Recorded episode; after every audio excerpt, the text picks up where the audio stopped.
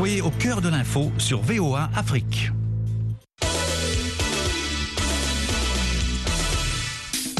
Bonsoir à toutes et à tous. Sporama, ravi de vous retrouver sur VOA Afrique comme chaque lundi.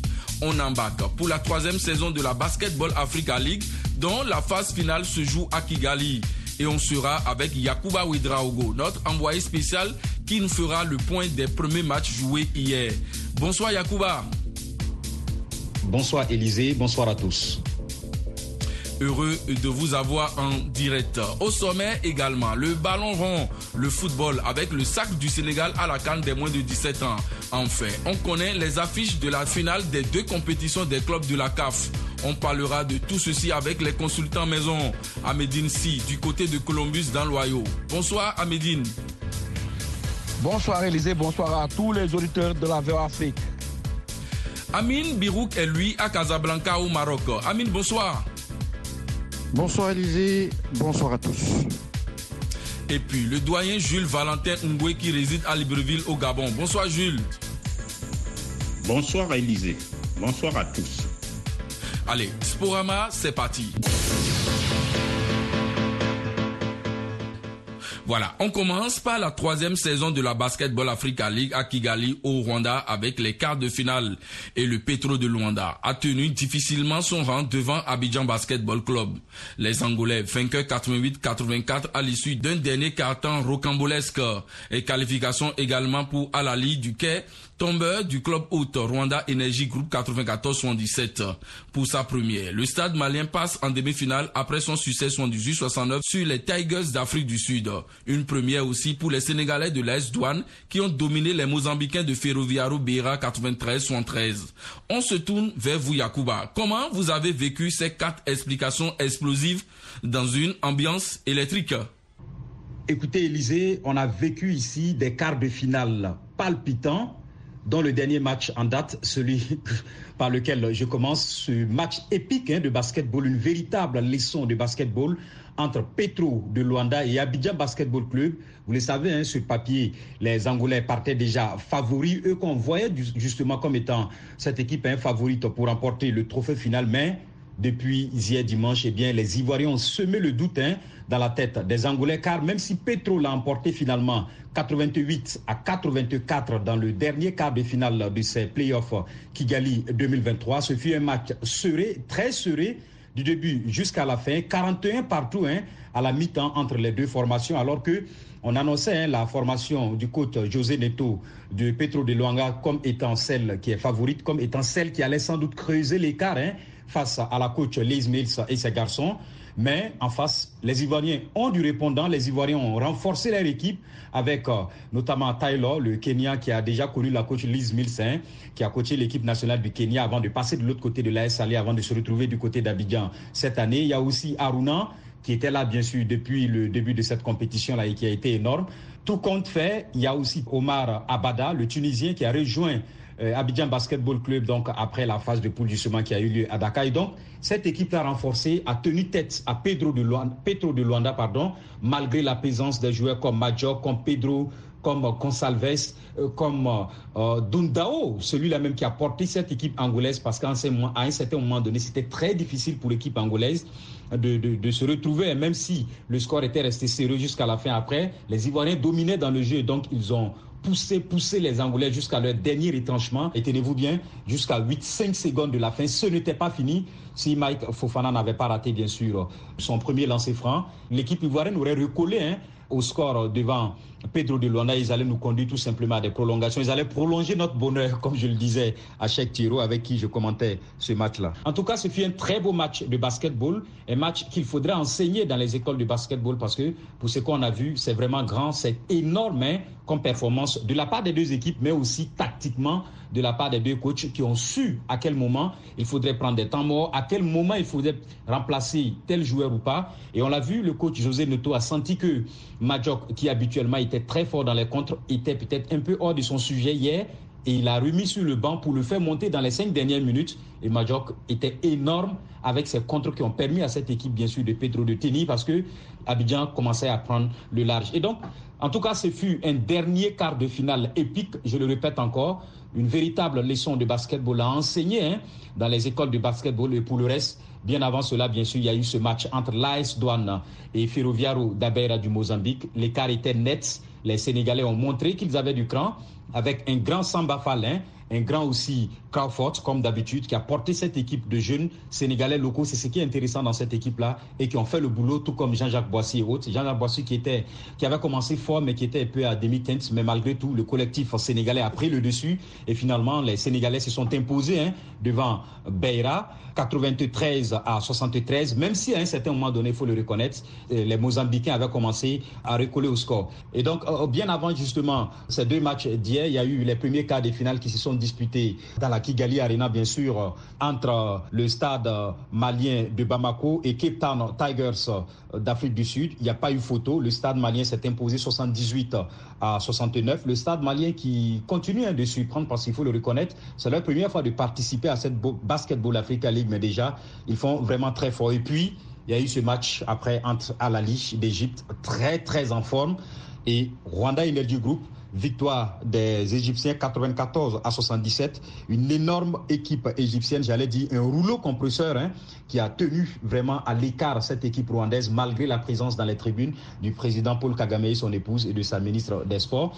Écoutez, en tout cas, ce fut de très belles affiches hein, de, quart de finale. Les matchs ont été très intéressants place maintenant sera faite aux demi-finales mercredi et ça va se jouer gros hein, entre Petro de Luanda et l'AS Douane du Sénégal et puis le stade malien de Bamako qui fera face à Al-Ali d'Égypte. En tout cas, les Sénégalais peuvent visionner et revisionner ce match d'ABC face à Petro plusieurs fois pour comprendre que cette équipe angolaise peut être bousculée et que lorsqu'elle commence à douter, ça peut vraiment profiter à l'adversaire. Quant à la rencontre entre le stade malien de Bamako et Al-Ali d'Égypte, c'est intéressant pour les Maliens parce qu'en fait, ils partent en outsider. De toute façon, s'ils sortent ici des demi-finales face à la Ligue d'Égypte, écoutez, déception, oui, il y en aura parce qu'on ne participe pas pour sortir à un moment donné. Il faut aller le plus loin possible.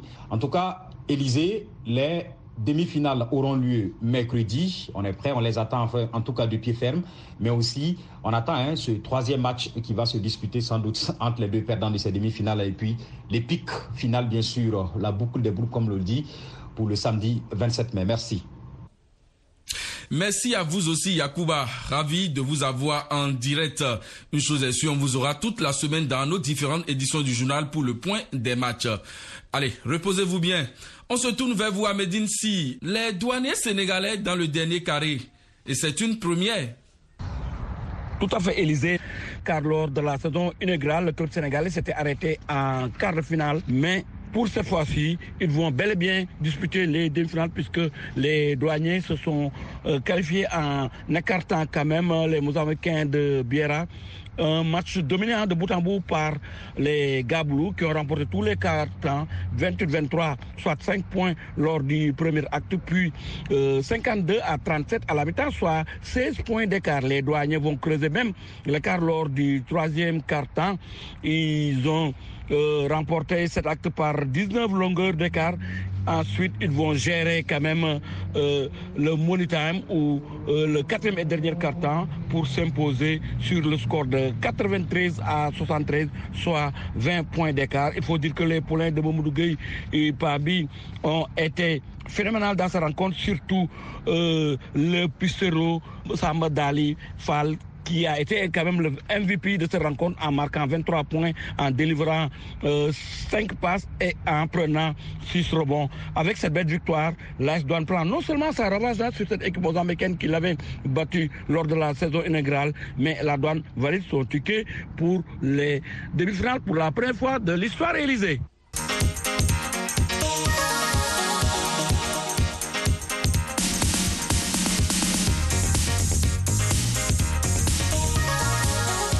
Stade malien aussi passe en demi, ceci grâce à John Wickens, grand artisan des deux premiers cartons. On l'écoute au micro de Yakuba Ouedraogo. C'est un grand honneur parce que voilà, c'est la première fois qu'une équipe malienne arrive euh, si loin.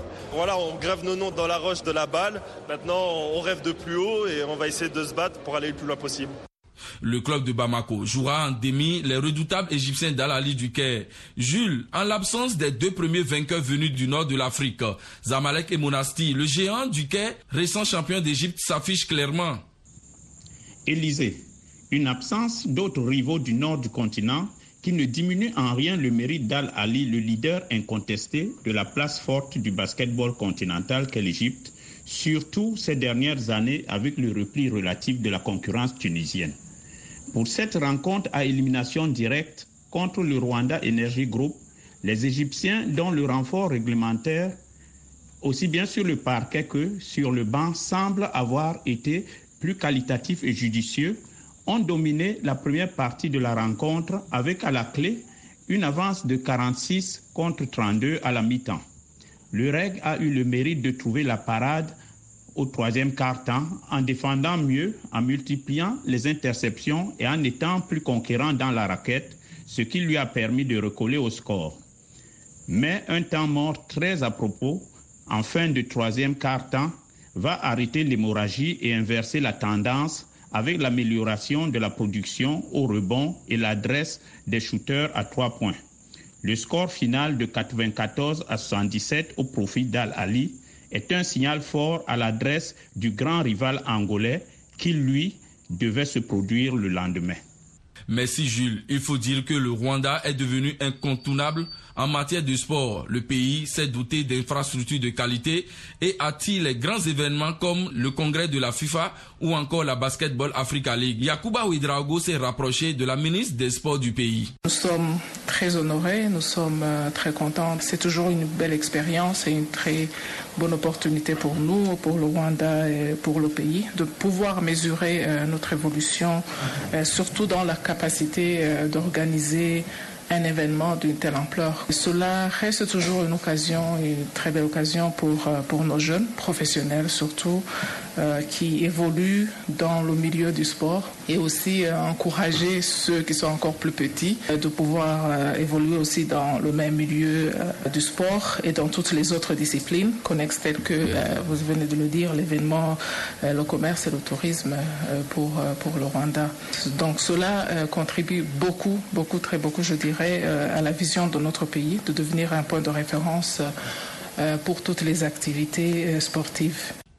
Voilà qui est clair. Alors, Amine, la preuve, trois saisons de suite pour la balle. Maintenant, les organisateurs doivent penser à d'autres pays pour la promotion de cette compétition. Beaucoup de pays, en particulier le Rwanda, ont compris avant tout que le sport était une vitrine. Il fait partie de ce qu'on pourrait appeler aujourd'hui le soft power et il est nécessaire à ce niveau-là de, mener une diplomatie sportive. Elle passe par avoir de belles infrastructures, d'accueillir de grands événements, de pouvoir porter l'image du pays au-delà des frontières, que ce soit sur le continent ou un peu partout dans le monde. Et je pense que le Rwanda est en train de réussir à ce niveau-là avec euh, l'organisation de la troisième édition de la Basketball Africa League. Euh, la convention avec la NBA pour beaucoup. Et aujourd'hui, on ne peut que se réjouir de la qualité des infrastructures, de l'accueil qui est fait par euh, le Rwanda. Et puis, on espère que d'autres pays vont pouvoir euh, emboîter le pas et contribuer à la promotion de la compétition. On ne peut pas être circonscrite uniquement au Rwanda. D'autres pays d'Afrique qui ont une belle réputation dans le domaine du basket devraient euh, proposer leur candidature et ne pas se contenter uniquement de participer à, à Kigali.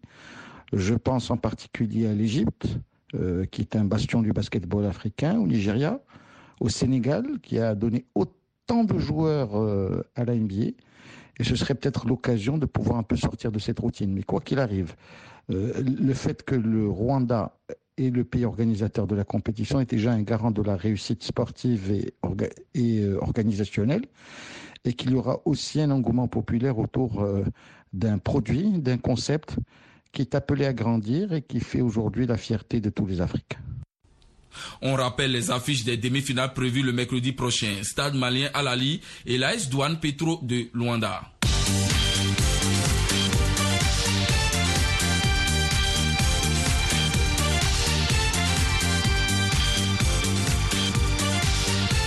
On parle football à présent. D'abord les clubs et on connaît les finalistes de la Ligue des champions de la CAF. Il s'agit d'Alali Douquet, double vainqueur de l'Espérance de Tunis 3-0 et 1-0 et du Wydad de Casablanca qui a écarté les Mamelody Sundowns 0-0 à l'aller et deux partout au retour en Afrique du Sud. Amin Le WAC qui profite du but marqué à l'extérieur défendra bien son titre face à Ali venu de loin. Peu de supporters du Wydad étaient aussi confiants après le résultat du match aller, le 0-0. On pouvait se dire aussi que c'était le moins mauvais résultat pour les hommes du bel Sven Vandenbroek, d'autant plus qu'ils n'avaient pas concédé de but. Euh, le fait de se déplacer euh, dès mardi soir en Afrique du Sud leur a permis de pouvoir peaufiner tranquillement leur stratégie loin de la pression et du tumulte de Casablanca et surtout ça leur a permis de s'acclimater, aux conditions euh, du match en général, les rencontres en Afrique du Sud ne sont pas aussi, euh, je dirais, tumultueuses, en tout cas en termes de préparation. L'avant-match se passe souvent de manière très sereine. On est loin de, de la passion des pays du Maghreb ou de quelques petites entourloupes qui pourraient euh, empêcher l'équipe visiteuse de, de se préparer dans le calme, terrain d'entraînement endommagé, etc. Et pour ce qui est du match, on a vu une équipe du Wydad compacte, peut-être sa meilleure copie du Wydad depuis le début de la saison. C'est une équipe qui n'a jamais cédé à la panique, qui n'a jamais euh, été anxieuse en dépit du fait que les Sud-Africains ont mené deux fois au score, 1-0 puis 2-1. On a vu un Wydad plutôt relâché qui a su jouer ses cartes à fond avec des joueurs qui ont retrouvé euh, une forme optimale au meilleur moment possible. Je pense à, Moutarji qui est de retour, le double buteur de la finale de la saison dernière. Je pense à Ounajem qui a porté son expérience sur le côté droit et à ce combattant qui est euh, le Congolais Zola qui a refusé de sortir une et plusieurs fois alors qu'il avait le front ensanglanté après un choc avec son coéquipier Sambo Junior. Le Wydad a su euh, frapper euh, au moment où il fallait. Il a su trouver la faille dans la défense euh, sud-africaine, qui a souvent pêché sur les coups de pied arrêtés.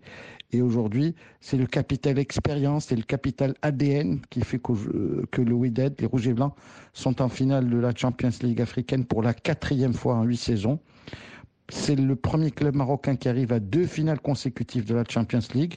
Et il se pourrait, le 4 et le 11 juin prochain, lors d'une double confrontation avec l'Hilal, euh, avec l'Ali, euh, avec l'Ali d'Égypte pour le remake de la finale de la saison dernière, que ce soit un bis repetita pour le Wydad qui deviendrait pour la circonstance le club marocain le plus titré en Champions League, les passerait le mythique Raja avec quatre consécrations et surtout ce serait le premier club marocain capable de conserver son titre dans la plus belle des compétitions continentales.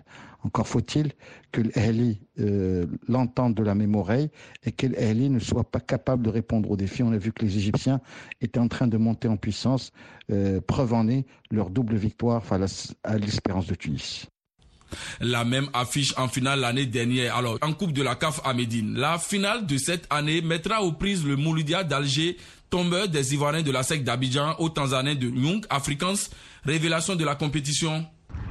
Oui, Élysée, c'est l'équipe tanzanienne et d'ailleurs quand même la révélation de cette compétition car elle n'a pas été attendue hein, à ce niveau de la compétition, mais ils ont été à la hauteur durant tout leur parcours et c'est avec la preuve, avec cette double victoire hein, en demi-finale face aux Sud-Africains, ils les ont battus à l'aller par 2 buts à 0 et ils ont encore battu cette équipe par 2 buts à 1.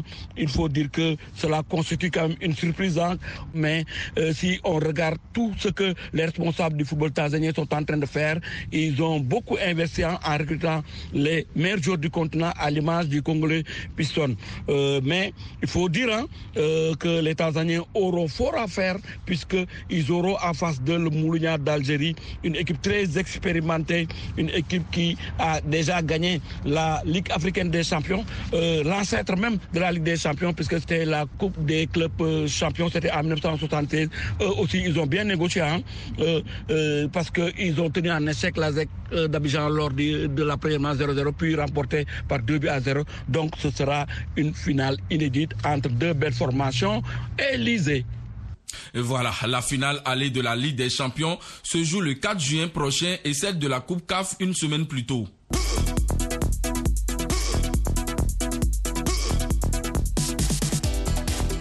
Coupe d'Afrique toujours, mais celle des moins de 17 ans en Algérie avec le sacre du Sénégal qui a renversé en finale le Maroc sur le score de 2 buts à 1. À Médine, les coéquipiers d'Amara Diouf ont inversé le sort du match en 4 minutes et offrent au pays son quatrième titre continental, le troisième en 4 mois. Tout à fait, Élysée. Les Lions ont offert au football sénégalais un cinquième sac historique en l'espace d'un an, car après le sac des Lions seniors, je veux parler de la bande de Sadio Mané en 2021 au Cameroun, le sacre des Lions du Butchok, le sac de l'équipe nationale locale lors du Chan et le sacre de l'équipe nationale de U20 sont autour de la sélection U17 de remporter la Coupe d'Afrique quand même des U17. C'est historique Élysée, il faut le dire, mais les poulains de Saloudia ont souffert hein, avant de remporter cette finale face à une belle équipe marocaine qui a tenu la dragée. D'ailleurs, les, Marocains ont mené au score. Ils ont marqué euh, dès la 14e minute, mais Amara euh, Douf et ses partenaires euh, vont quand même renverser ce match en, 4 minutes en égalisant à la 79e minute sur penalty grâce à Serine Salou avant quand même de prendre l'avantage à la 83e minute sur une tête de Momodou Savané. Ensuite, ils ont géré ce match pour remporter euh, ce titre. C'est une manita historique, je le rappelle et j'aime à le rappeler, Élysée. En espace de deux ans, donc, cinq trophées au total pour le Sénégal quand on ajoute donc le beach soccer. Jules, c'est simplement inédit ce que réalise le Sénégal. Élysée, le Sénégal vient tout simplement de réaliser le grand chelem chez les hommes. Il ne lui reste plus que la victoire à la Cannes des U23 pour confirmer l'essai. C'est tout simplement, et cela vaut aussi pour le Maroc, le résultat d'un travail de fond commencé il y a plus de deux décennies. Le Sénégal est entré dans l'ère de l'industrialisation de son football. Le niveau d'ensemble d'une compétition très relevée où, outre le finaliste malheureux le Maroc, le Mali et le Burkina Faso auraient aussi mérité le titre, démontre que cette dynamique se répand. Mais comme pour sa victoire finale au Chan sur les mêmes terres, c'est la maturité tactique d'acteurs pourtant jeunes et leur capacité à exploiter le moindre détail utile qui leur a donné la victoire. Contre le Maroc, les Sénégalais ont su profiter de l'erreur des lionceaux de la classe qui, en reculant à un quart d'heure de la fin de la rencontre, qu'ils menaient pourtant depuis la 14e minute, ont accepté de ramener dans leur propre surface de réparation des batailles aériennes perdues à l'avance contre d'athlétiques sénégalais. Les deux buts encaissés en deux minutes, aux 80e et 82e minutes, viendront de là. Belle lucidité précoce chez les jeunes et bravo. On termine à présent dans les coulisses pour dire que le Bénin récupère trois points sur tapis vert face au Rwanda en qualification pour la prochaine Cannes en Côte d'Ivoire. Initialement tenu en échec 1-1 à Kigali fin mars pour le compte de la quatrième journée des éliminatoires, les Béninois vont récupérer les points de la victoire, annonce la CAF. La raison, vous le savez bien, l'attaquant rwandais Kevin Mouirier n'aurait pas dû prendre part au match pour cumul de cartons jaunes. Une bonne nouvelle pour le sélectionneur d'équipe, Kenot Raw, qui se projette déjà sur les deux derniers on s'attendait à cette décision de la CAF de nous attribuer les trois points de la victoire au Rwanda. On avait bien suivi notre adversaire et on savait qu'il y avait un joueur qui avait reçu un deuxième carton jaune au match aller à Cotonou contre nous et qui devait être suspendu pour le match retour. On a vu qu'il était sur le terrain, donc la loi a été appliquée et on nous a attribué les trois points sur le score de 3-0. C'est une bonne satisfaction, évidemment, mais c'est surtout une obligation de faire maintenant tout pour arriver quand même à se qualifier pour cette prochaine canne. Ça paraissait très difficile, d'autant plus que nous avons le Sénégal et le Mozambique qui nous attendent pour nos deux derniers matchs et que nous avions perdu euh, avant l'arrivée du nouveau staff contre le Mozambique 0-1 à domicile. Et en cas d'égalité, on sait bien que c'est le goal average particulier qui va compter. Donc euh, toujours très compliqué de se qualifier, mais on y croit. On pense que le Sénégal, évidemment, a la meilleure équipe d'Afrique. À Cotonou, ils vont venir avec évidemment beaucoup de confiance. Mais euh, on y croit, on pense que c'est possible de faire un exploit et de faire un résultat contre cette belle équipe. Les choses changent désormais dans ce groupe L et en faveur du Bénin désormais deuxième avec 4 points. On retient donc que le 17 juin, le Bénin reçoit le Sénégal avant de se rendre à Maputo le 4 septembre.